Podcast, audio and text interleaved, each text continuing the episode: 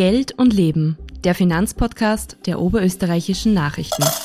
Von und mit Wirtschaftsressortleiter Dietmar Mascher. Herzlich willkommen, meine sehr verehrten Damen und Herren, zur fünften Ausgabe meines Podcasts Geld und Leben. Die Summe von 11 Milliarden Euro können sich die meisten Menschen kaum vorstellen. So viel Geld verwaltet die drei Banken Generali Gruppe an der Linzer Donaulände, an der drei Banken, darunter die Oberbank und die Generali Versicherung beteiligt sind. Sie verwaltet 62 Publikumsfonds und 161 Spezial- und Großanlegerfonds. Geführt wird die Gesellschaft von Alois Wögerbauer, der schon mehrfach als Fondsmanager des Jahres in Österreich ausgezeichnet wurde. Herzlich willkommen, Herr Wögerbauer. Danke, gerne.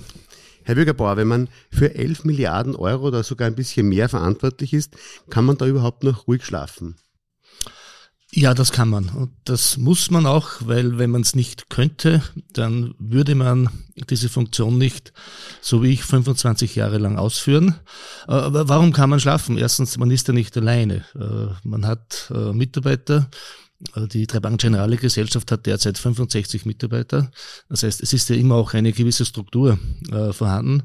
Und der zweite Grund ist auch der, man, man, man denkt halt immer in, in, in Prozentsätzen. Also wir rechnen uns ja nicht täglich aus, wie viel Geld gerade gewonnen wurde oder verloren wurde, weil das ist dann schon auch durchaus imposant, sondern wir denken ja immer in Prozenten, wo wir sagen, ja, die Börsen sind fünf Prozent im Minus oder sieben Prozent im Minus oder auch zehn Prozent im Plus. Aber man rechnet das nicht täglich in Eurosum und ich denke, das hilft. Okay. Ähm, wie wird man eigentlich Fondsmanager? Ja, man braucht dazu äh, zwei Dinge. Äh, das erste klarerweise eine dementsprechende Ausbildung. Äh, das ist aber nicht die große Herausforderung. Da gibt es ja genügend Wege und Möglichkeiten. Aber das Zweite ist aus meiner Sicht noch wichtiger, man braucht die Begeisterung äh, für die Finanzmärkte. Die muss man haben, weil, weil äh, Finanzmärkte sind nicht berechenbar. Wenn es berechenbar wäre, äh, wäre vieles einfacher. Und man braucht dann auch natürlich immer diesen, diesen globalen Blick. Das hilft auch für die Persönlichkeitsentwicklung. Denn als Fondsmanager oder als Wertpapiermanager muss ich immer wissen, was auf der Welt passiert. Von China, USA. Ich muss wissen, was passiert wirtschaftlich, was passiert politisch. Und wenn man diese, diesen, diese Gier nach Information und diese Begeisterung für die Märkte nicht hat, dann äh, wäre man wahrscheinlich auch am falschen Job. Jetzt sind ja die Börsen auf der ganzen Welt praktisch rund um die Uhr offen. Sperrt die eine zu, macht die andere auf. Wie kann man sich einen Alltag eines Fondsmanagers dann vorstellen? Rund um die Uhr Information sammeln, Entscheidungen treffen? Äh, auf jeden Fall nicht so vorstellen, wie man es vielleicht aus Filmen kennt. Das mag vielleicht in, in manchen USA-Zentren so sein. Äh, Fondsmanagement ist etwas anderes. Wir sind ja keine Händler. Das heißt, wir, wir haben ja nicht die Idee, irgendwie äh, eine Aktie zu kaufen und in drei Tagen später wieder äh, zu verkaufen. Wir sind Investoren und Strategen. Und wenn ich, wenn ich mich strategisch an, an einem Unternehmen beteilige, dann bringt es überhaupt keinen Mehrwert, äh, mir am Abend von, von 20 Uhr bis 22 Uhr unserer Zeit äh, konsequent äh, die Börse anzusehen. Das heißt, wir sind ja Investoren und keine Händler und daher treffen wir auch keine, keine Ad-Hoc-Entscheidungen. Das heißt, äh, das wird etwas, etwas überschätzt. Äh, die, die große äh, Aufgabe bei uns ist einfach, diese Fülle an Informationen, die es gibt, zu sammeln davon kann man dann, ich würde schätzen, 70, 80 Prozent äh, aussortieren, weil es der tägliche Lärm ist. Äh, und, und die wirklich wichtigen Informationen muss man dann einfach in die Entscheidungen einfließen lassen. Mhm. Sie verwalten 62 Publikumsfonds und 161 Spezial- und Großanlegerfonds. Was ist da der Unterschied? Das ist leicht erklärt. Publikumsfonds sind für alle offen und zugänglich. Da gibt es auch im Prinzip keine Mindesteinstiegsbeträge. Da gibt es Ansparpläne ab 50 Euro im Monat. Das heißt, äh, hier gibt es ein breites Angebot von Aktienfonds, Mischfonds, Anleihefonds und so weiter. Das nennt man dann Publikumsfonds. Und so einen Publikumsfonds teilen Sie dann mit 5000, 6000, 7000 anderen Anlegern. Und dann gibt's Großanlegerfonds oder Spezialfonds, wo wir für einen Kunden äh, speziell auf ihn zugeschnitten, natürlich mit, mit wesentlich größeren Mindesteinstiegsbeträgen, eine Strategie bauen, äh, wo der Kunde dann auch äh, quasi individuell sich wiederfindet, wo er auch mitreden kann. Und das nennt man dann in, in dieser äh, Umgangs in dieser Sprache der Fondsgesellschaft äh, Spezialfonds. Mhm, die Spezialfonds, sind das für die Unternehmen, die anlegen oder für sehr, sehr wohlhabende Menschen, die sehr viel Geld haben? Genau, Beides. Es sind, es sind Unternehmen, es sind äh, Privatpersonen, es sind äh, Stiftungen, es sind auch öffentliche Einrichtungen, es sind äh, Pensionskassen und so weiter. Hier gibt es die gesamte Breite. Äh, Sie haben gesagt, das wäre nämlich meine nächste Frage gewesen, äh, Fonds, das klingt für viele doch noch so, das ist das für die Vermögenden. Sie sagen, ab 50 Euro im Monat ist man dabei. Gleichzeitig ist es aber so, dass ja bei der Fonds, wenn man in einen Fonds investiert, auch Spesen anfallen. Mhm. Und stellt sich die Frage, ob 50 Euro hier wirklich genug ist. Ja, aber es ist schon ein, ein klassisches Missverständnis, dass man, dass man glaubt, äh, für Fondsinvestments braucht man große Beträge. Dafür ist ja genau Fonds geschaffen worden, äh, worden von der Idee her, äh, dass quasi auch mit kleinen Beträgen dann der Investor eine Streuung bekommt im Aktienbereich auf etwa 50, 60 Einzeltitel, die er sonst nicht haben könnte. Und natürlich sind 50 Euro dann, dann einfach ein Betrag, wo ich dann sage, okay, aber wenn man, wenn man monatlich anspart, und das äh, ähnlich wie bei einem Bausparer über, über, über 6, 10, 15 Jahre macht, dann ist das aus meiner Sicht auch eine, eine, eine perfekte äh, Vorsorgevariante. Warum? Weil ich dann natürlich äh, immer kaufe, jeden Monatsersten. Äh, ab und zu kaufe ich zu höheren Kursen, aber ab und zu kaufe ich auch zu tieferen Kursen. Und, und Voransparpläne sind, sind aus meiner Sicht eine, eine hochinteressante, langfristige Vorsorgevariante. Langfristig heißt dann was? 10, 20? Langfristig heißt, heißt äh, also ab fünf bis sieben Jahren aufwärts mhm. äh, oder eben auch mit der Idee für die Pension vorzusorgen. Okay. Wie viele Fonds machen Sie im Jahr neu? Gibt es da eine, eine Durchschnittszahl? Im Bereich der Publikumsfonds äh, gibt's gibt's vielleicht eine, eine, eine, Durchschnittszahl, da würde ich sagen ein bis zwei äh, Produkte. Äh, wir halten uns hier mit, mit, mit zu vielen Produkten äh, zurück, weil es auch dann verwirrend wird äh, für unsere Kunden und Kundinnen. Wir schauen auch, dass man dann auch ab und zu Dinge wieder auflöst. Die Zeiten ändern sich und, und es gibt halt ab und zu Trends, die man dann abdecken will, abdecken muss und die vielleicht 15 Jahre später nicht mehr so äh, im Vordergrund stehen. Ja, und im Spezialverbreich ist es auch klarerweise so, dass wir erfreulicherweise wachsen und, und schon auch pro Jahr dann einige Fonds neu gründen. Mhm. Ähm, Sie, wir haben ja schon über die Gebühren gesprochen. Ähm, wie hoch sind diese Gebühren, wenn man als Anleger einsteigt bei Ihnen? Das hängt vom, äh, vom Produkt ab und von, von, der, von der Größe äh, des Investments. Es gibt ja zwei Arten von Gebühren. Das eine ist diese Einstiegsgebühr oder Ausgabeaufschlag. Äh, das, das geht, wie schon erwähnt, von, von, von je nach, je nach Betrag äh, drei bis, bis vier Prozent, aber es ist unterschiedlich, je nach, je nach Produkt und auch äh, Verhandlungssache äh, klarerweise. Und dann gibt's äh, die Gebühren innerhalb des Fonds, die Verwaltungsgebühr, die hängt auch wesentlich davon ab, welche Fondsstrategie es ist. Da liegen die, die Gebühren bei Aktienfonds so bei etwa 1,5 Prozent pro Jahr. Und bei Anleihefonds würde ich sagen auch unterschiedlich 0,4 bis 0,6 Prozent pro Jahr. Mhm. Sie müssen aber, wenn Sie das hereinspielen wollen und wenn der Kunde das Gefühl haben will, ich kriege hier mehr als auf dem Sparbuch oder einer anderen Anlageform, natürlich sehr gute Performance abliefern. Was machen Sie besser als andere Sparformen oder äh, Vertreter anderer Sparformen? Ja, besser. Wir, wir haben äh, halt alle Möglichkeiten. Äh, uns steht die ganze Welt offen. Ich, ich kann investieren im Aktienbereich in, in, in super starke US-Unternehmen. Ich, ich, kann mich, ich kann mich nach Asien wenden und so weiter. Und auch im Anleihebereich gibt es ja auch alle Möglichkeiten von sicheren Staatsanleihen äh, bis riskanteren Unternehmensanleihen. Und wir machen halt eines, äh, wir sind ja alle keine Hellseher. Es wäre, wäre schön, wenn man diese Glaskugel hätte, äh, die, die gibt's ja nicht. Äh, wir versuchen halt dann die, die Risiken zu diversifizieren. Das heißt, so ein klassischer Aktienfonds besteht ja nicht aus, aus fünf, sechs Top-Investments, sondern eher so aus 50 bis 60 Einzeltitel. Oder ein klassischer Anleihefonds wo wir quasi Kreditrisiken ja diversifizieren, äh, besteht so aus, aus 70 bis 100 Einzelinvestments. Warum machen wir das? Weil wir wissen, dass wir uns auch irren. Und, und äh, dieser Irrtum darf dann nicht zu teuer sein. Und wenn ich, wenn ich 50 Aktien habe, dann äh, werden, werden einige super laufen, äh, einige werden normal laufen und einige werden auch schlechter laufen. Und, und äh, das, das nennt man dann Diversifikation. Und das ist genau das, was der Privatanleger selber so nicht machen kann. Außer er hat sehr viel Zeit äh, und auch eine, eine gewisse Mindestsumme.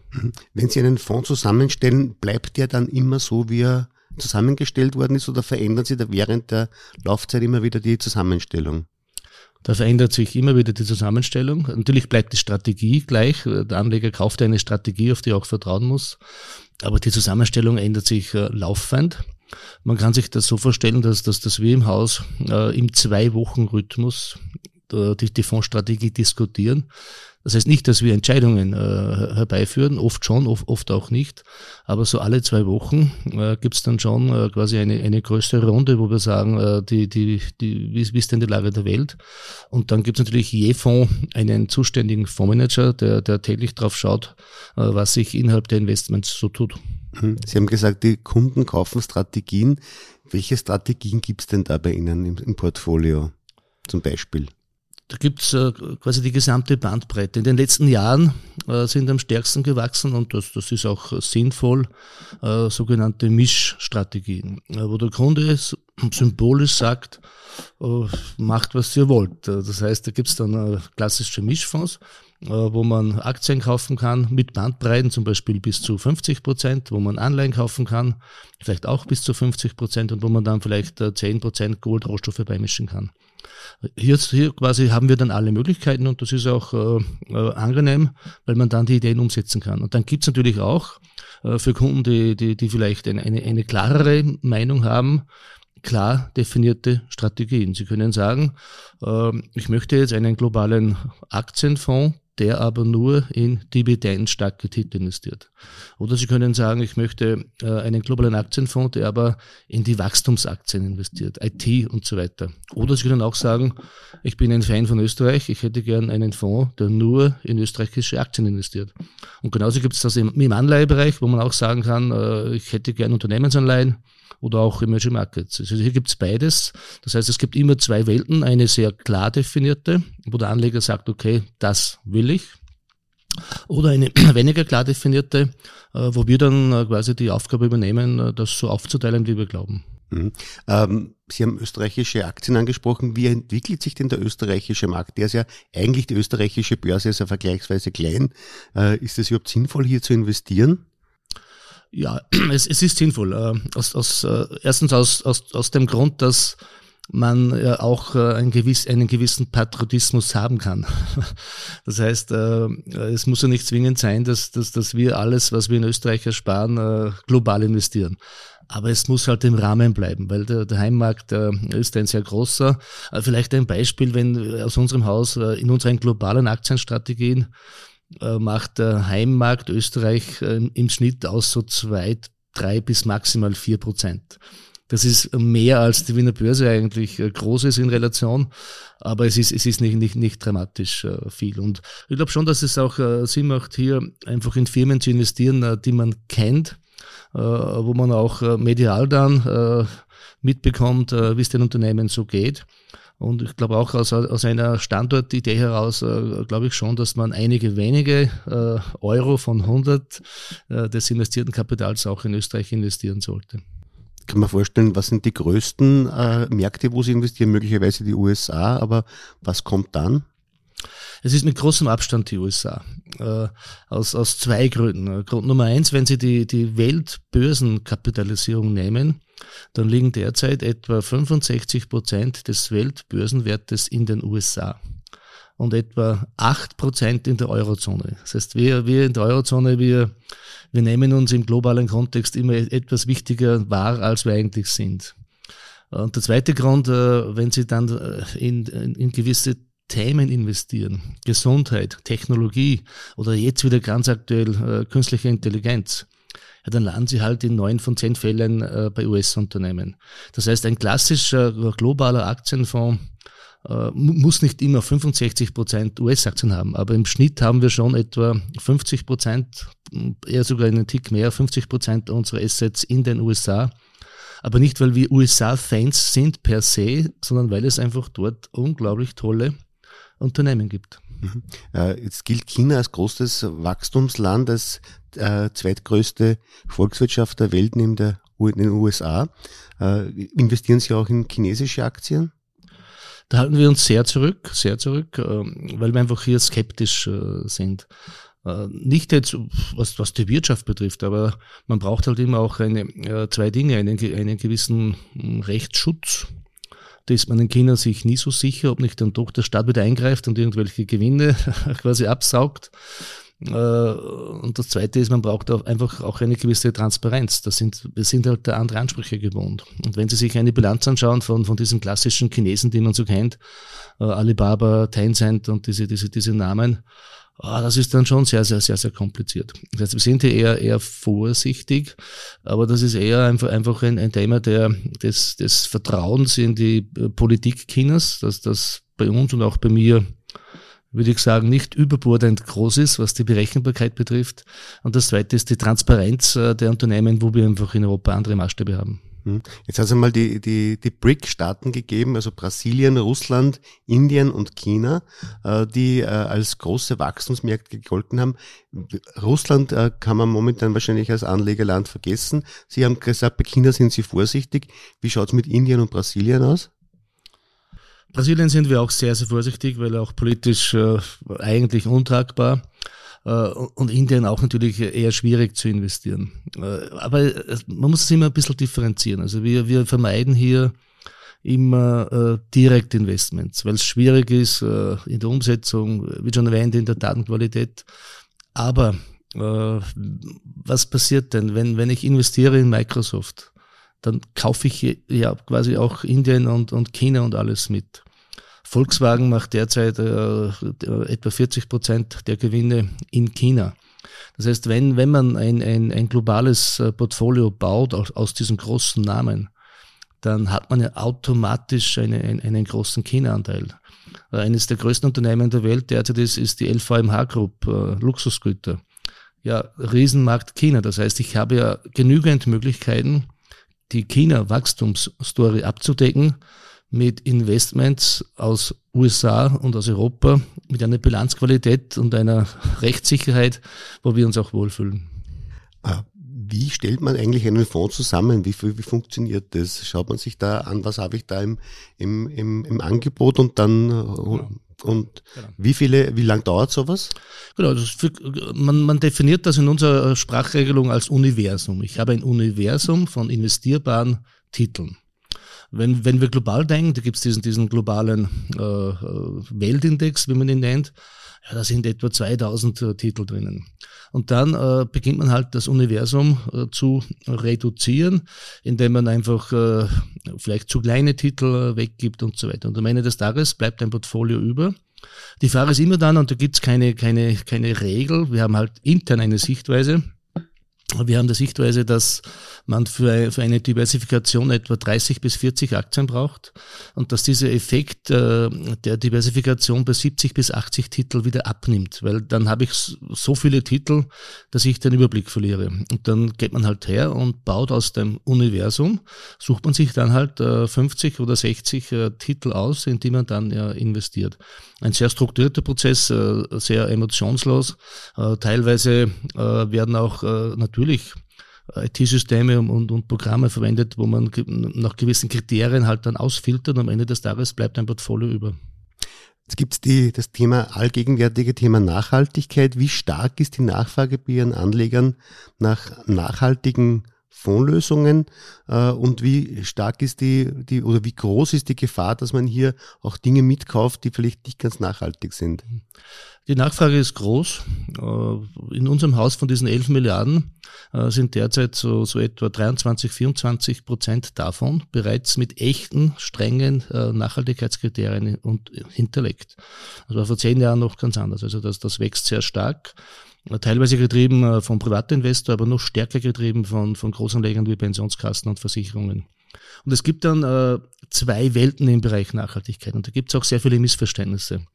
Äh, das eine ist, ist die Welt, äh, wo ich sage, sehr, sehr, sehr einfach formuliert, ich kaufe Unternehmen, äh, wo man dann sagt, das sind best in class. Das heißt, sie sind in ihrer Branche äh, die Besten und die machen halt nichts Böses letztendlich.